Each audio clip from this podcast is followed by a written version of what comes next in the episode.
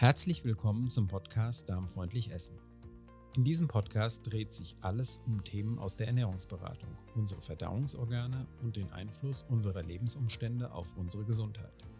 Natürlich beschäftigen wir uns auch mit darmgesunder, genussreicher und saisonaler Ernährung, aber auch mit Unverträglichkeiten und Intoleranzen, typischen Erkrankungen der Stoffwechselorgane und Themen wie Stress, Schlaf oder Bewegung. Unser Ziel ist es, euch wertvolle Hinweise für die Verbesserung eures Wohlbefindens und ein gesünderes Leben zu geben. Wir wünschen euch viel Spaß mit dieser Folge. Ja, ich begrüße dich zur achten Folge meines Podcasts und bevor wir beginnen, muss ich dich aus rechtlichen Gründen wieder darauf hinweisen, dass dieser Podcast Werbung enthält. Ich werde dir nämlich unter anderem später wieder zwei tolle neue Kochbücher vorstellen. Aber erstmal möchte ich ein paar andere Themen aufgreifen. Ja, ich freue mich nach wie vor sehr über eure Fragen und Anregungen zum Podcast. Es ist so lieb, dass ihr euch die Mühe macht, mit mir in Kontakt zu treten. Und tatsächlich ist das auch super wichtig für mich. Nicht nur gibt es mir das Gefühl, dass da draußen jemand ist und ich mit echten Menschen spreche, dass also was ich sage irgendwo ankommt. Für mich ist es auch eine Bestätigung, dass wir irgendwie im Dialog sind. Durch deine Rückmeldung weiß ich auch, was dir wichtig ist und wo die Reise mit diesem Podcast hingehen soll. Das ist wirklich unendlich wichtig für mich und danke, dass du dir die Zeit dafür nimmst. Vielleicht hast du ja auch Themenwünsche, also trau dich bitte unbedingt mit mir in Kontakt zu treten. Deine Wünsche sind wichtig für mich und du darfst ganz sicher sein, was dich interessiert, freut sehr sicher auch andere Hörer. Ja, letzte Woche hatten wir zum Beispiel eine sehr interessante Hörerfrage zu den Omega-3-Fettsäuren. Und zwar wollte da ein Hörer wissen oder nochmal genau wissen, wofür die Omega-3-Fettsäuren so wichtig sind. Und darauf werde ich gleich sehr gerne nochmal näher eingehen. Vorher möchte ich euch noch erzählen, was es in Sachen Meal Prep, also Vorkochen, in den letzten beiden Wochen bei mir so gab. Denn das war ja eine eurer Fragen. Ihr habt ja gezielt nach Anregungen gefragt. Ja, nach wie vor muss ich mich im Moment leider wieder öfter unterwegs versorgen und angesichts der kalten Temperaturen reicht mir im Moment ein Salat nicht immer. Deshalb fand ich sehr lecker zum Beispiel eine Kombination, die ich letzte Woche hatte aus Süßkartoffeln und Fisch, wobei ich nur die Süßkartoffeln im Ofen vorbereitet habe. Das heißt, ich habe die klein geschnitten und ein Wegglas im Ofen gegart. Und dieses Wegglas habe ich dann warm mitgenommen und den Fisch aus einer Konserve dazugegeben. Natürlich kaufe ich solche Konserven ausschließlich im Bioladen und ich achte auf die Zertifizierung für nachhaltigen Fischfang. Ich werde immer schräg angeguckt, weil ich ein absoluter Fan von Makrele bin. Das ist ja ein Fisch, der kulinarisch nicht unbedingt als Highlight gilt, den ich aber geschmacklich wirklich mag und der tatsächlich ein erstklassiger Lieferant für Omega-3-Fettsäuren ist. Ich habe die Süßkartoffeln also aus dem heißen Ofen wieder direkt in meine Thermotasche gepackt, sodass sie noch warm waren, als ich sie gegessen habe, und ich habe den Fisch dann einfach dazugegeben. Als ich das vorbereitet habe, fand ich das im ersten Moment sehr improvisiert und war dann aber überrascht, wie super lecker das war und mache das ganz sicher wieder. Ja, was ich jetzt im Moment auch gerne mitnehme, ist mein Apfelbuchweizenbrot aus der Download-Rezeptsammlung. Ich packe dir den Link dafür nochmal in die Show Notes. Das ist wirklich ganz sensationell und ich äh, ersetze im Moment einen Teil der Buchweizenflocken ganz gern durch gemahlene Mandeln, weil das Brot dann etwas winterlicher und auch nussiger wird. Du kannst im Prinzip auch ein paar Trockenfrüchte mit einbacken. Nimm nicht so viele, weil äh, Trockenfrüchte natürlich sehr viel Zucker enthalten, aber so ein paar kannst du mit reinbacken und dann hast du so eine Art Nuss- oder Früchtebrot. Ich liebe das. Es lässt sich natürlich ganz hervorragend mitnehmen. Und manchmal esse ich dann dazu einfach nur Nüsse und einen Apfel. Manchmal nehme ich mir aber zum Beispiel auch Ziegenfrischkäse mit. Der ist natürlich super lecker auf diesem Brot. Ja, ebenfalls wieder erwarten lecker war auch eine Kombination aus Topinambur, Shiitake und Sauerkraut, die auch eher aus Verlegenheit entstanden war. Den Topinambur hatte ich geschält und dann in ganz feine Scheiben geschnitten und in Kokosöl angebraten. Die Shiitake habe ich in feine Streifen geschnitten und dann dazugegeben. Das Ganze mit etwas Salz und Pfeffer gewürzt. Und zum Schluss habe ich das Sauerkraut nur leicht untergehoben und kurz mitziehen lassen. Das Ganze habe ich dann kalt als Salat mit etwas Fischöl gegessen und habe mich sehr gefreut, wie lecker das war. Das ist auf meiner Meal Prep Liste bereits fest notiert. Das ist ein ganz tolles Mitnahmegericht. Ja, wenn du viel unterwegs bist und dich also aushäusig versorgen musst, empfehle ich dir ohnehin, so eine Art Liste anzulegen. Notier dir, was sich bewährt hat, was dir geschmeckt hat und was dich auch ausreichend gesättigt hat. Dann hast du so ein Repertoire, auf das du immer wieder zurückgreifen kannst und du musst nicht ständig nachdenken oder improvisieren. Außerdem kannst du dir dann im Vorfeld die Zutaten besorgen, sodass du schnell darauf zugreifen kannst. Ich nehme immer ganz gerne dann auch noch ein Obststück mit, sodass ich vielleicht, wenn ich das Gefühl habe, nicht ganz satt geworden zu sein, als Nachtisch noch ein Obst esse. Ja, vielleicht hast du Lust auf meiner Facebook-Seite oder auf dem Blog auch mal einen Kommentar zu hinterlassen, was so dein Lieblingsmitnahmegericht ist. So kannst du dich mit anderen vernetzen und ihr könnt euch gegenseitig ein bisschen inspirieren. Das könnte ja vielleicht spannend sein. Ja, wie vorhin schon angekündigt, gab es eine Rückfrage zum Thema Omega-3. Und zwar wollte Florian nochmal genau wissen, warum die angesprochenen Omega-3-Fettsäuren, über die ich gesprochen habe im letzten Podcast, also die Fettsäuren DHA und EPA, so wichtig für uns sind, beziehungsweise in welchen Bereichen sie hilfreich sind. Ja, und tatsächlich gibt es inzwischen wirklich unzählige Studien zu den Omega-3-Fettsäuren, darunter zum Beispiel sehr interessante Untersuchungen zu Demenz und ADHS, denn Omega-3-Fettsäuren sind enorm wichtig für unser Gehirn. Sie spielen aber auch bei allen entzündlichen Prozessen eine Rolle, sodass zum Beispiel Rheumapatienten sehr davon profitieren können, Omega-3 äh, zu sich zu nehmen. Und hier möchte ich nochmal sagen, weil mir einige Hörer auch rückgemeldet haben, dass sie Fischölkapseln essen. Die, das Öl oder die Menge des Öls in Fischölkapseln ist viel zu gering. Man nimmt von einem Fischöl einen Esslöffel und du kannst überlegen, wie viel Fischölkapseln du nehmen musst, um auf so einen Esslöffel zu kommen, der sozusagen die Standard-Tagesdosis ist. Also da wirklich mal gucken, man profitiert tatsächlich sehr, wenn man zu einem Fischöl greift und nicht zu den Kapseln. Und tatsächlich gibt es auch da ganz viele Studien, die eben zeigen, dass wirklich ein nennenswerter Effekt erst ab einer ganz bestimmten Menge eintritt. Ja, Entzündungsprozesse sind ja an ganz vielen Krankheitsprozessen beteiligt und sogenannte stille Entzündungen, also niedriggradige oder chronische Entzündungen, die oft unbemerkt bleiben, bleiben auch über Jahre, werden heute in der Medizin sehr breit diskutiert, weil man diese stillen Entzündungen verdächtigt, Ursprung ganz vieler krankhafter Veränderungen zu sein. Das sie so zunehmen, also diese stillen Entzündungen, das hat mit unserem Lebensstil zu tun. Aber eventuell auch damit, dass wir über die Nahrung eben viel weniger Omega-3-Fette aufnehmen als früher. Die Gefahr von stillen Entzündungen ist, dass viele von uns sie tatsächlich in uns tragen, in sich tragen. Stress, ungesunde Ernährung, aber auch Umwelteinflüsse und Übergewicht. Das gibt ganz viele Faktoren, die dieses kleine Feuer ständig in Gang halten. Wenn du davon noch nie gehört hast, liegt es ausschließlich daran, dass man bei uns dieses Thema noch nicht so breit öffentlich diskutiert. Jetzt im Oktober gab es in der Frauenzeitschrift My Way einen Artikel dazu, der auch im Netz verfügbar ist. Ich packe euch den Link dazu in die Show Notes zum Podcast. Ihr könnt aber auch mal nach Time Magazine Silent Inflammation googeln und werdet auf das Cover des, Cover des Time Magazines vom Februar 2004 stoßen, wo dieser Ansatz bereits in den USA thematisiert wird und eben auch öffentlich gemacht wurde. Bei uns fängt man jetzt erst langsam an, das Risiko dieser stillen Entzündungen oder chronischen Entzündungen breiter zu diskutieren. Der Untertitel dieses Time Magazine, dieser Time Magazine Titelstory lautete übrigens The Surprising Link Between Inflammation, Heart Attacks, Cancer Alzheimer's and Other Diseases, also die überraschende Verbindung zwischen Entzündungen, Herzinfarkten, Krebs, Alzheimer und anderen Krankheiten. Hier habt ihr also schon wieder ganz viele Zusammenhänge genannt. Viele Studien zeigen, dass die Omega-3-Fettsäuren EPA und DHA sehr stark entzündungshemmend wirken. Ich habe das ja im letzten Podcast schon ausgeführt.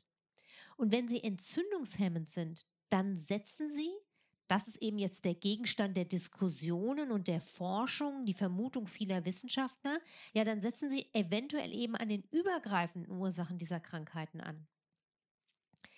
Omega-3-Fettsäuren sind auch sehr wichtig für die Darmgesundheit und viele Studien zeigen positive Einflüsse auf koronare Herzkrankheiten. Sogar in Bezug auf multiple Sklerose gibt es inzwischen sehr interessante Forschungsergebnisse. Auch Sportler können von Omega-3-Fettsäuren enorm profitieren. Super wichtig sind Omega-3-Fettsäuren natürlich in der Schwangerschaft. Und die, der Datenlage zufolge reicht es absolut nicht, zweimal die Woche Fisch zu essen, wie es von Gynäkologen immer noch empfohlen wird. Ich habe selber gerade eine Bekannte, die schwanger ist und die sich auf diesen Rat ihres Frauenarztes leider absolut verlässt. Bei allem, was ich inzwischen über Omega-3-Fette weiß, halte ich das für ziemlich riskant. Wenn dich das Thema interessiert, findest du übrigens auf der Website von Norsan unter dem Menüpunkt Wissen ganz viele Hintergrundinfos zum Einfluss von Omega-3 auf die Gesundheit, immer mit Bezug auf die entsprechenden Studien. Diese Datenbank kann ich dir wirklich sehr empfehlen. Ich packe euch den Link zu Norsan nochmal in die Show Notes. Wenn ihr Fragen zu der Thematik habt, könnt ihr mich aber natürlich auch gerne kontaktieren und direkt ansprechen ähm, dann sage ich euch auch gerne nochmal was dazu. In meiner Ernährungsberatung sind Omega-3-Fettsäuren immer von zentraler Bedeutung. Und wenn du das Gefühl hast, dass es bei dir Handlungsbedarf gibt und nicht einfach prophylaktisch irgendetwas einnehmen möchtest, berate ich dich natürlich auch sehr gerne. Es gibt natürlich auch die Möglichkeit, das individuelle Fettsäurespektrum zu messen, was ich in manchen Fällen für sehr sinnvoll halte. Hier sieht man dann auch mal schwarz auf weiß, wie es um die eigene Balance der Fettsäuren bestellt ist. Das kann sehr wichtig und hilfreich sein. Ja, ansonsten könnt ihr über die Website von Norsan sehr hochwertiges Fisch- und Algenöl bestellen. Und wie gesagt, die Empfehlung liegt hier bei einem Esslöffel Fischöl oder einem Teelöffel Algenöl pro Tag. Ich hatte euch im letzten Podcast schon den Code EP961 gegeben. Das ist mein persönlicher Praxiscode über den du bei Norsan 15% Rabatt auf deine Bestellungen bekommst. Eine Hörerin hat mich in dem Zusammenhang gefragt, ob sie diesen Rabattcode ähm, auch weitergeben darf. Sie hat nämlich irgendwie an ihre Mutter gedacht, der sie das Fischöl empfehlen wollte und die Mutter hört meinen Podcast nicht. Ja, die Antwort ist natürlich dürft ihr den Rabattcode sehr gerne an eure Freunde und Familie weitergeben. Ohnehin kann ich ja nicht nachvollziehen und Norsan natürlich auch nicht, ob du meinen Podcast wirklich gehört hast. Und das wird natürlich auch nicht abgefragt. Also fühl dich hier bitte ganz frei. Ich schreibe auch den Rabattcode sehr gerne nochmal in die Shownotes zu diesem Podcast. Ja, jetzt möchte ich aber sehr gerne zu den beiden Kochbüchern kommen, die ich euch vorstellen will. Das eine ist das Kochbuch Vegan von Jean-Christian Jury das eigentlich kein Kochbuch mehr im klassischen Sinne ist, sondern ja eher sowas wie eine Art Sammlung des veganen Kochens überhaupt. Und das, dieses Buch kann man auf jeden Fall jetzt schon als Standardwerk bezeichnen. Jean-Christian Jury gilt als einer der Stars der veganen Kochszene. Nach einem Herzinfarkt hat er seine Ernährung umgestellt und ist komplett auf Rohkost und vegane Speisen umgestiegen. Er hat dann seine Erkenntnisse auf die Gastronomie übertragen und hat das erste vegane Fine Dining in Berlin eröffnet, das La Mano Verde. Das Kochbuch Vegan, ja, das ist kein gewöhnliches Kochbuch, sondern es ist eigentlich sowas wie eine Kochbibel für das vegane Kochen. Jury hat dafür Gerichte aus der ganzen Welt zusammengetragen und gesammelt, die seinem persönlichen Anspruch nach gesunder und nachhaltiger veganer Küche gerecht werden. Was mir dabei besonders gut gefällt, ist die Tatsache, dass die Rezepte für das Buch nicht einfach irgendwie abgeändert oder veganisiert wurden, sondern sie repräsentieren stattdessen die ursprüngliche vegane Vielfalt in den Rezepten zahlreicher Kulturen dieser Welt.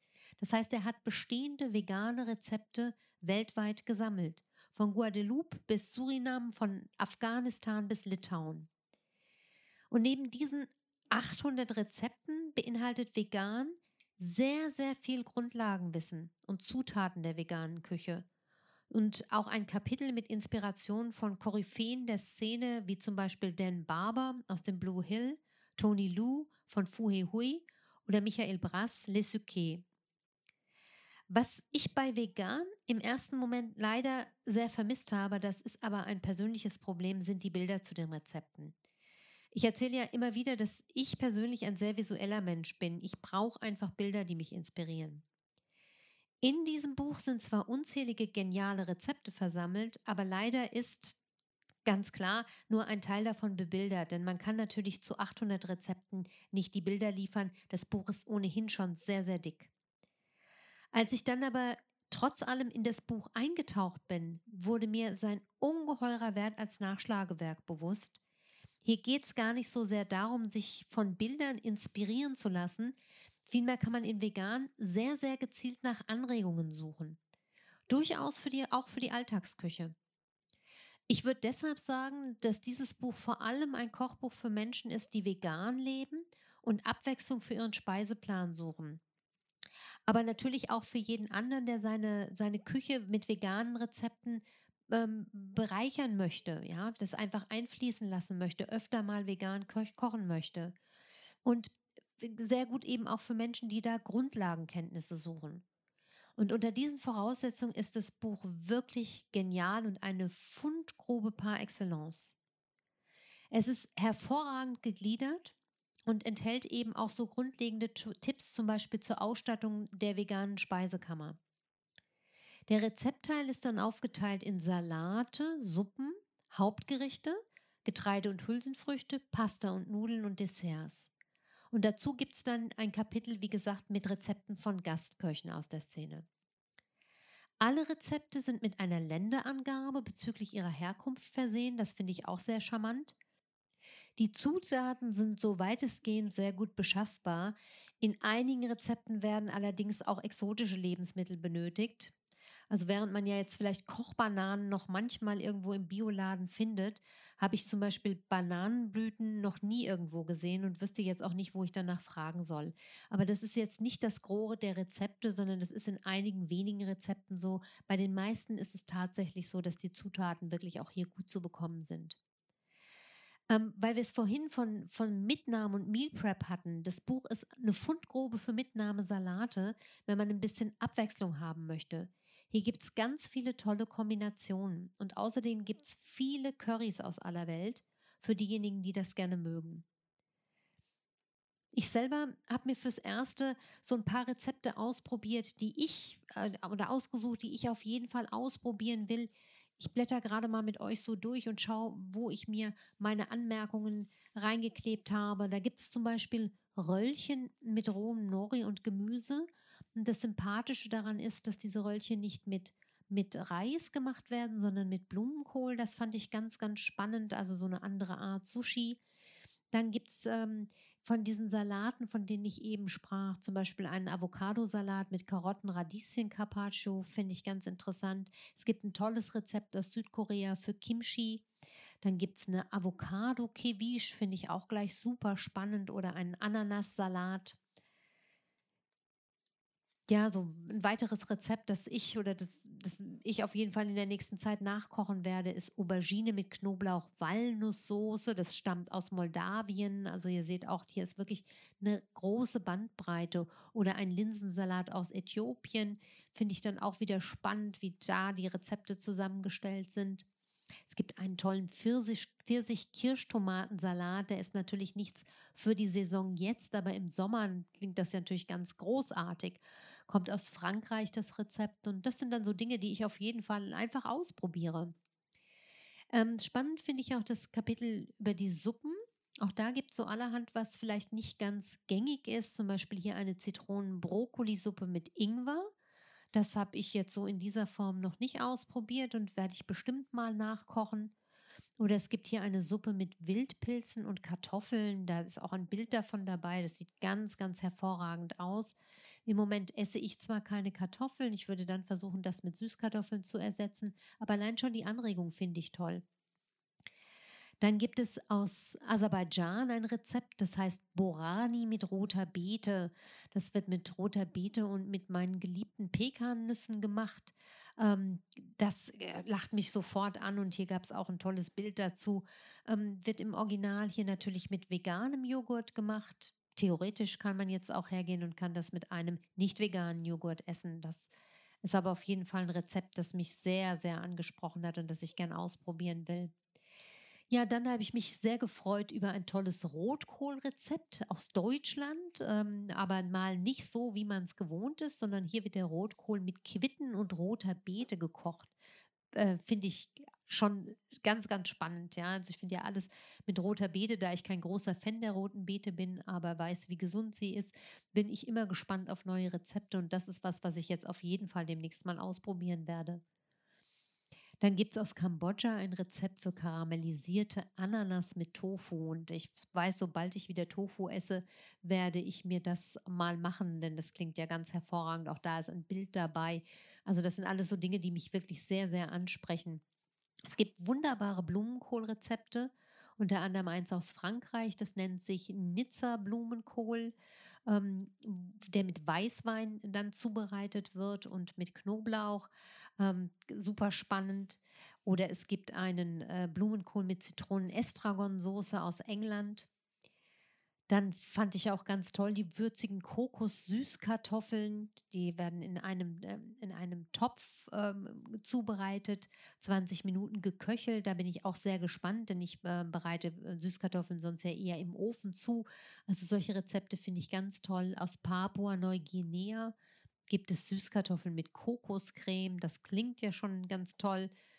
Und hier aus Kuba ein Rezept für flambierte Kartoffeln mit Austernpilzen. Wow. Ja, auch da gibt es ein Bild dazu.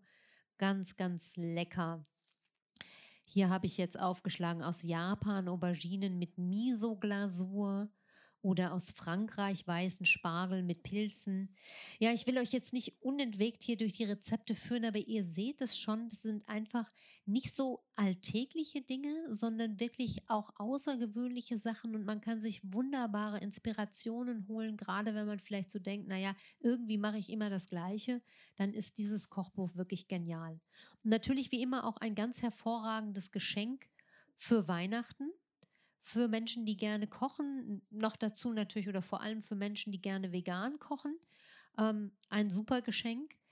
Also die, ähm, die Daten zum Buch werde ich euch auf jeden Fall auch nochmal in die Shownotes stellen. Es hat insgesamt 584 Seiten, ist Hardcover mit 100 Abbildungen und kostet 39,95 Euro.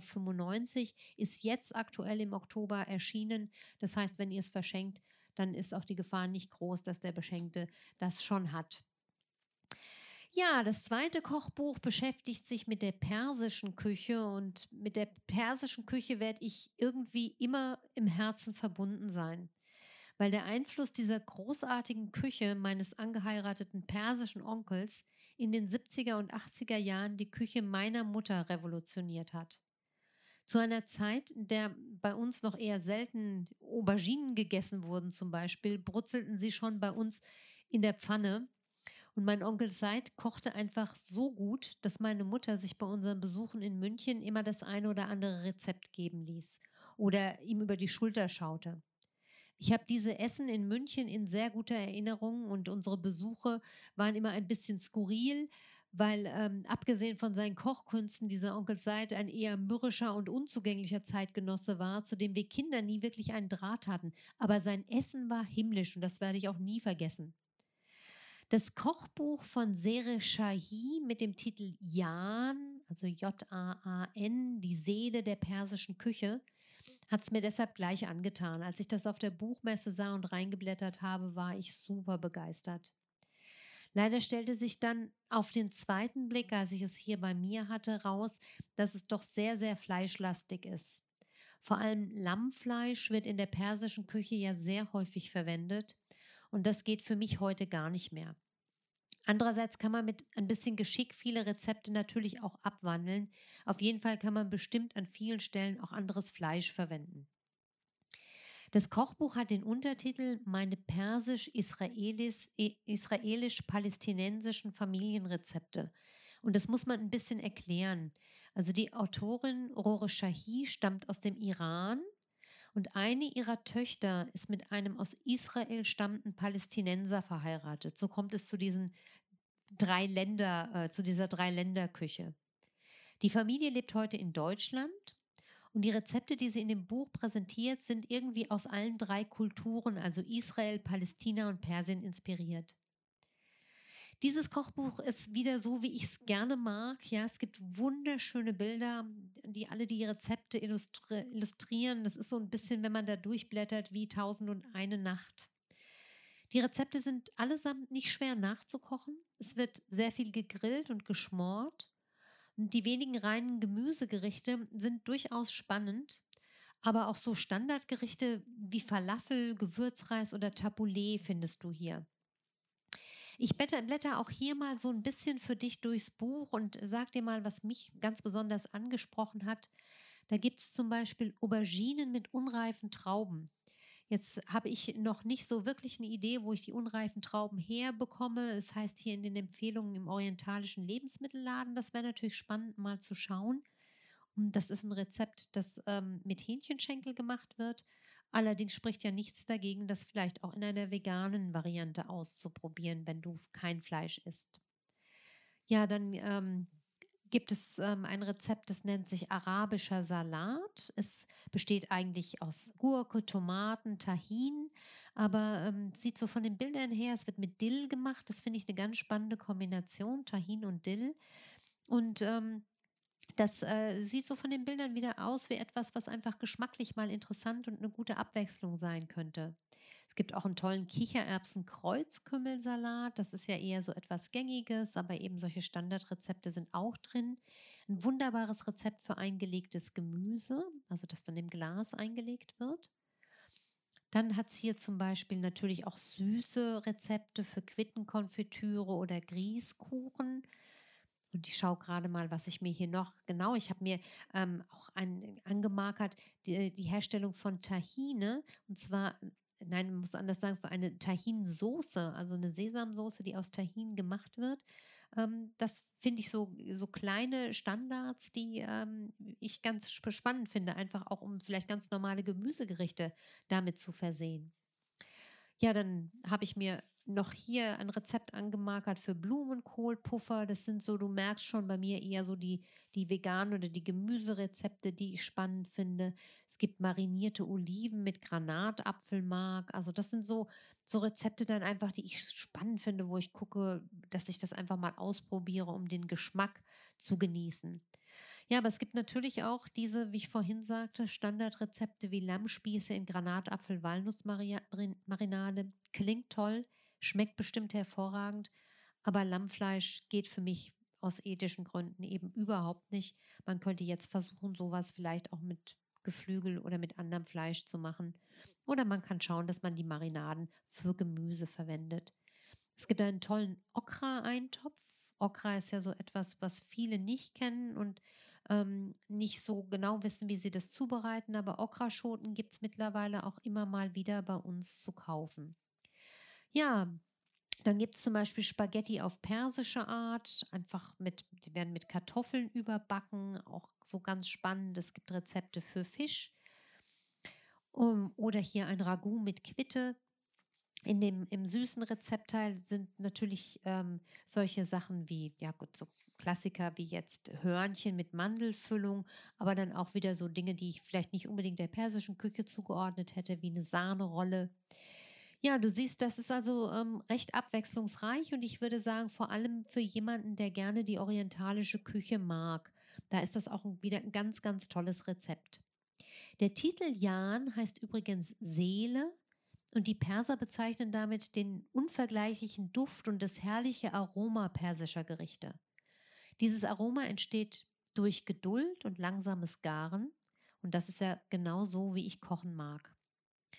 Ja, interessant ist, dass viele Rezepte vom Schwiegersohn kommentiert werden. Das heißt, es gibt praktisch das persische Rezept und dann gibt es immer einen Kommentar des Schwiegersohns, der sich dann in irgendeiner Weise äußert, wie er das Gericht kennt oder in welcher Variante er das kennt oder zu welchen Anlässen das Gericht in seiner äh, Familie gegessen wurden. Überhaupt ist das Buch so ein bisschen auch ein kleines Geschichtenbuch. Es erzählt einfach auch von einer anderen Kultur und auch das ist natürlich spannend. Eingeteilt ist es in verschiedene Anlässe. Das finde ich immer so ein bisschen gewöhnungsbedürftig, weil ich ein Rezept eigentlich nicht nach Anlass suche. Aber insofern ist es natürlich auch ein Buch, das man gerne einmal durchblättert und dann einfach schaut, was einen inspiriert. Ja, aufgrund der Fleischlastigkeit würde ich das Kochbuch für Vegetarier und Veganer nicht empfehlen. Es sei denn, das sind sehr, sehr offene Menschen, die nach Inspirationen suchen und die einfach mit anderen Gewürzen und anderen Geschmäckern experimentieren und über die Tatsache hinwegblicken können, dass hier so unzeitgemäß viel Fleisch verarbeitet wird. Ähm, wenn man es als Ausdruck einer Kochkultur lesen kann, dann ähm, ist es natürlich ein ganz außergewöhnlich schönes Kochbuch. Vor allem, wenn man einen Bezug zu Persien hat oder ganz besondere Inspirationen sucht, dann ist es auf jeden Fall ein, ein tolles Buch. Ja, es äh, hat 192 Seiten, ist also nicht ganz so dick wie das Vegan, also weniger als halb so dick, ähm, dafür sehr schön bebildert. Ist bei Gräfe und Unzer im Oktober erschienen und kostet 24,99 Euro. Vielleicht ist noch wichtig zu erwähnen, dass das Kochbuch auch als E-Book erhältlich ist. Ja, natürlich stelle ich dir alle Informationen zu den vorgestellten Kochbüchern auch wieder in die Shownotes zum Podcast. Und ich möchte dich, wie im letzten Podcast auch, nochmal bitten, deinen lokalen Buchhandel zu unterstützen, indem du deine Bücher bitte dort bestellst, wenn es irgendwie geht und nicht im Internet. Die freuen sich, dich zu sehen und freuen sich sicher über jede Bestellung. In diesem Sinne wünsche ich dir eine wunderschöne Zeit. Bis zum nächsten Mal, bis zum nächsten Podcast. Deine Carla.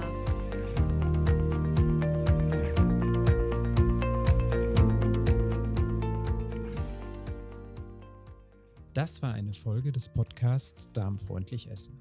Informationen zu allen besprochenen Themen findet ihr in den Show Notes zu dieser Folge. Unsere Rezeptsammlungen erhaltet ihr auf www darmfreundlich-essen.de. Dort findet ihr auch alle anderen bisher veröffentlichten Folgen dieses Podcasts. Meldet euch gerne auch bei unserer Facebook-Gruppe Darmfreundlich Essen an. Den Link zur Gruppe findet ihr in den Show Notes oder ihr sucht bei Facebook nach dem Begriff Darmfreundlich Essen.